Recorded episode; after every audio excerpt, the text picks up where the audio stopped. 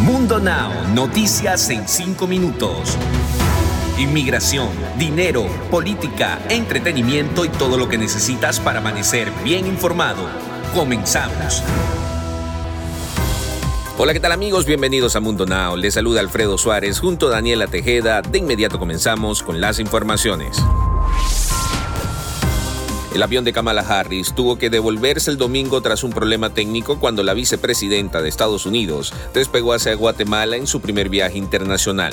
Tras hora y media de espera, la vicepresidenta partió finalmente a bordo de un nuevo aparato. Se trata de un problema técnico, no hay grandes problemas de seguridad para la ex senadora de California, dijo su portavoz Simone Sanders.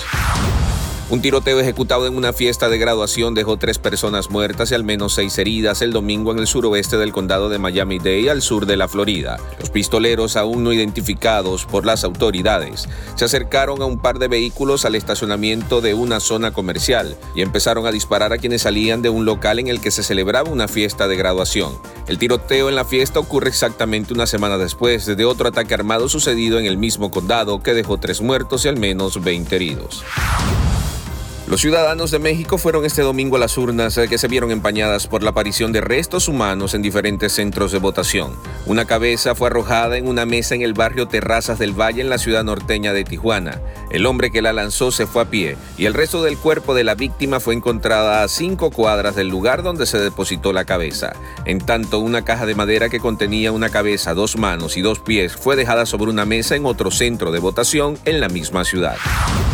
La secretaria de Energía Jennifer Grahol exhortó el domingo a que haya mayor cooperación entre el sector público y el privado para reforzar las defensas cibernéticas y aseguró que los adversarios de Estados Unidos ya tienen la capacidad de utilizar instrucciones cibernéticas para paralizar la red eléctrica.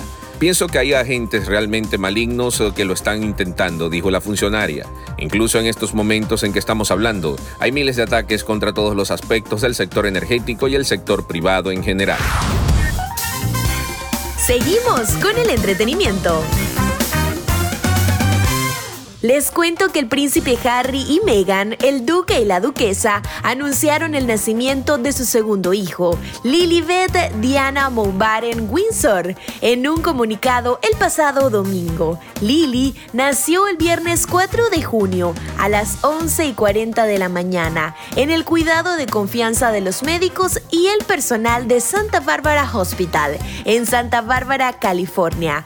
Pesó 7 libras y 11 onzas. Tanto la madre como la bebé están sanos y bien y se están instalando en casa, dijo el comunicado de la secretaria de prensa de la pareja.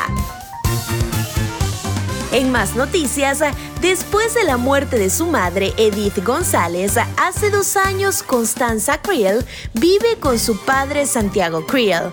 La joven de 16 años acompañó al político panista a emitir su derecho al voto. También asistieron la esposa de este, Paulina Velasco, y sus medias hermanas, Paulina y Miranda Creel Velasco.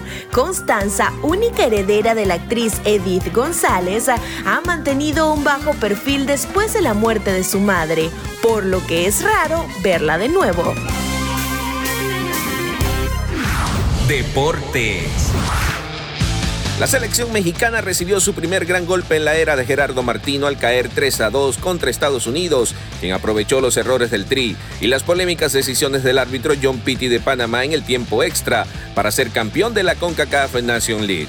Tras un juegazo en 90 minutos en el que empataron a dos goles, Estados Unidos aprovechó los hierros mexicanos en el alargue para llevarse el título del torneo con el penal que provocó Carlos Salcedo y el heroico penal atajado por Howard Andrés Guardado que mandaba todo a penales. El piloto mexicano Checo Pérez ganó el Gran Premio de Azerbaiyán luego de mantener a raya casi toda la carrera al Mercedes de Lewis Hamilton y aprovechar el choque de su compañero de equipo Max Verstappen, que chocó en las prostimerías de la competencia. Checo Pérez cumplió con su palabra. El tapatío se presentó al inicio de la temporada con Red Bull pidiendo entre 5 y 6 carreras para adaptarse a su carro y de esta forma obtener su primer podio y lo cumplió en plan grande en Bakú, donde a solo cuatro vueltas del final obtuvo el primer lugar y su primer triunfo con el equipo austriaco. Y de esta forma llegamos al final de Mundo Now. Tuvimos el grato placer de trabajar para ustedes. Daniela Tejeda junto a Alfredo Suárez, recordándoles que en Mundo Hispánico estamos a solo un clic de la información.